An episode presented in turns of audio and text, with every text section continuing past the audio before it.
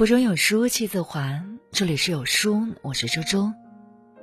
今天我们要分享到的文章叫做《当当网身价七十亿夫妻反目，结婚要晚，离婚要早》。那下面我们一起来听一听。李国庆，我要抓破你的脸！鱼鱼，你等着收律师函吧。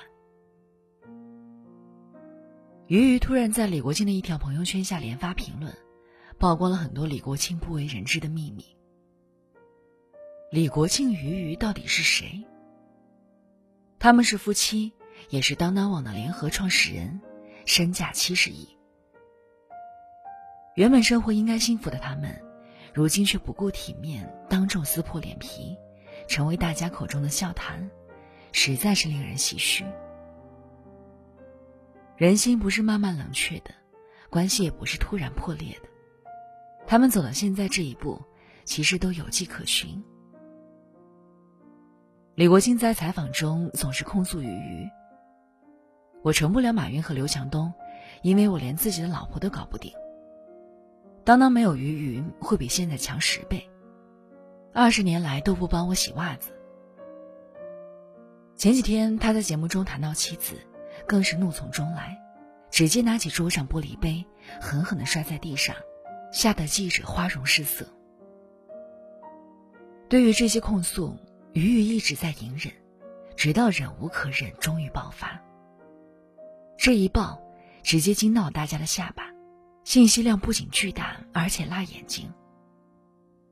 至于谁是谁非，虽然没有定论，但在众人面前揭对方的短。想必也是不打算给彼此留任何颜面。依稀记得李国庆曾这样形容自己的婚姻：所谓的婚姻，就是有时候很爱他，有时候想一枪崩了他。大多时候是在买枪的路上遇到他爱吃的菜，买了菜却忘记了买枪，回家过几天想想还得买枪。如今再看，李国庆的婚姻事故闹得鸡飞狗跳。人尽皆知，不无道理。也许这段破裂的感情早就埋下了伏笔，却不自知。一九九五年，李国庆到美国考察，在一次饭局上结识了于瑜。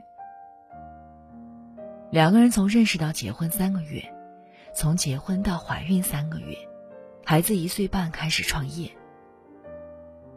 用于瑜的话说是。我那时候也很想结婚，我想要个家了。我甚至觉得结婚的对象是谁并不重要，结婚的时间很重要。谁在你很想结婚的时间出现，基本上就是他了。结婚，很多人不是遇到了真爱，而是到了某一个时间节点，被当成了一个任务来完成。但也有一些人是因为遇到了真爱才选择结婚，到最后的分开。不是因为财产分配不均，也不是因为一方变心出轨，而只是因为不再爱了。就如 Selina 和前夫张成忠，两人经历过浴火重生，却经不起时间的检验。Selina 突遭意外，是前夫一直不离不弃陪在她身边，却没想到，两人共了苦，却再没有机会同甘。相爱九年后，他们还是没能逃离离婚的命运。离婚声明里，s e l i n a 理性的说：“随着生活回到正常轨道，我们之间的问题才一一浮现。”双方都在自责。Selina 说自己专注事业，却忽视了经营婚姻。张成忠说，两人再也找不到共同话题。当时很多网友纷纷落泪。再也不相信爱情了。其实我觉得 Selina 很勇敢，离开一个不爱的人，才是真正的浴火重生。我一直在思考，婚姻的本质是什么？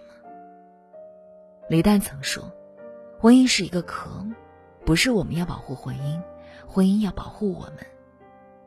要把所有最坏的事情都说好，将婚姻这个壳做得足够坚固。关于这个说法，我却不太认同。因为我觉得，不是婚姻在保护我们，而是应该由我们共同去维护婚姻。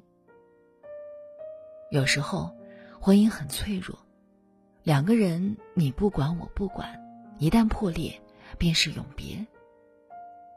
有时候，婚姻又很强大，两个人你一砖我一瓦，一旦加固，便是围城。人生所有遇见都指向别离。虽然这话很残酷，但却是人生真理。即使当时再爱，感情再深，也不会永远坚固、天长地久。不管是亲情、友情还是爱情，都在相遇的那一天，就为离别埋下了伏笔。所以，我们不必过分苛责，也不用因为分开而搞得兵荒马乱。体面告别，就无愧于每一份遇见。相爱的时候认真拥抱，不爱的时候就挥手告别。山高水长，感谢你陪我这一程，如此，便很好。之前看过一个新闻，特别惊悚。贵阳一个女子与前夫离婚十四年，依然恨得不行。后来在朋友圈发现前夫的婚纱照之后，她竟然在对方大喜之日送花圈、骨灰盒图片给他。结局是她被前夫殴打入院十九天。网友都说：“可怜之人必有可恨之处。”还有很多明星离婚的时候各种撕破脸皮，导致场面一度难堪。报复仇恨，真的会让心里更好受吗？未必。你若不放过他，亦放不过自己。村上春树曾说：“如若相爱，便携手到老；如若错过，便护他安好。”曾经看电影《万物理论》的时候，特别感动。霍金曾说，这部电影是根据他和前妻的真实故事改编的。两人在新年派对上一见钟情，相恋后。两人沉浸在蜜罐里不可自拔，纷纷感叹对方是自己一生的爱人。虽然他们的兴趣信仰都不同，可他们坚信，爱可以改变一切。但好景不长，霍金查出患有渐冻症，只有两年的生命。简得之后，不仅没放弃，还不顾全家人的反对，立刻与他举行了婚礼。然而。恋爱虽易，婚姻不易。婚后，简照顾霍金二十五年，一天二十四小时看护，推轮椅各地旅行，还要照顾三个孩子。每天忙得连轴转，内心压抑的情绪又无处释放。婚后的霍金呢，一直沉迷于物理的世界，常常一周都很难跟妻子说一句话。正如网友所说。霍金负责拯救全人类，而简只负责拯救霍金。但没有爱的婚姻只能形同虚设。终于，两人决定和平分手。正如影片中演绎的那样，简动情地说：“我爱过你，我尽力了。”霍金也表示遗憾：“我有全世界最聪明的大脑。”却不能给你幸福和美满。离婚之后的两人关系一直很和谐，他们虽不是夫妻，却更像家人。在二零零九年，霍金因呼吸道感染病重，简带着女儿到医院全程看护。知乎上有这样一个问题：和前任最好的相处是怎样的？我最认同的一个答案是，和前任的最高境界，大概就是。两个人能够重新坐在一起，欣喜的看到，对方因为自己的离开，成为了一个值得仰望和尊敬的人，这样才不枉相爱一场。相爱时用尽全力，分手了，各生欢喜。相见时坦然面对，若不见，也不枉我爱过你那么多年。回到李国庆和俞渝此次的争执大战，李国庆在微博上称，俞渝要求他接受当当百分之二十五的股权才同意和平离婚，而他要求平分当当股权。据胡润测算，以私有化退市的当当价值约七十亿元。至此，我们可以看到于理互撕的真实原因是高达七十亿财产分配的冲突。都说谈钱伤感情，但是如果能被钱伤到的感情，也注定不能长久。好的婚姻一定要学会谈钱。我们再来看看同为互联网巨头的夫妻店创业者，亚马逊创始人兼 CEO 杰夫·贝索斯和妻子麦肯齐·贝索斯的离婚。贝索斯目前为世界首富，拥有身家一千三百六十九亿美元，妻子可能分得六百六十亿美元财产。但夫妻二人发表了史上最贵也是最优雅的离婚声明。妻子写道：“感谢完成了和贝索斯的离婚程序。”感谢彼此之间的支持，感谢所有善意关心的人。希望未来和贝索斯继续以孩子、父母和朋友的关系相处。对自己的未来计划而兴奋，感恩过去，憧憬未来。丈夫写道：“我们想让大家了解我们的生活现状，正如我们的家人和好友所知。经过长时间的爱、探索和试着分居，我们现已决定离婚。”将来还是朋友。所有的约定都是为了感情更好的存续。钱是婚姻生活的前提，财产分割也是婚姻能否和平分离的重要指标。很多人说，感情走过了那么多的风风雨雨，没想到败在柴米油盐上。于理夫妻很大程度上代表了众多婚姻，是一笔糊涂账。生活不是过家家。没有感情的婚姻是不能将就，没有清晰财产界限的婚姻，一旦婚姻支舟触礁，带来的只能是无休无止的互相伤害。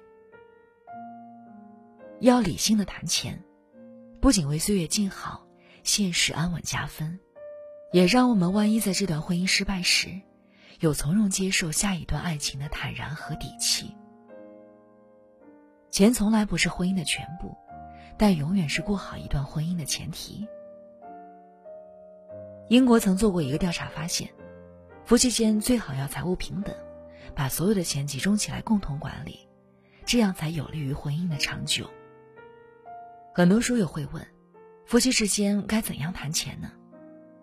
第一，建立一个共同账户，维持基本生活，把钱花在日常开销上，还有孩子的教育费、父母的生活费上。第二，建立自己的私有账户，以备不时之需。这样每个人都能存一些钱，买自己喜欢的东西，也能毫无芥蒂的给对方买礼物。第三，对于收入差距很大的夫妻，建议按照一定的比例来承担。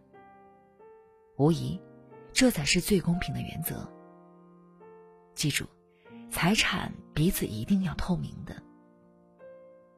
最后讲说，婚姻就像是一场源于爱情的赌局，敢开局就要输得起。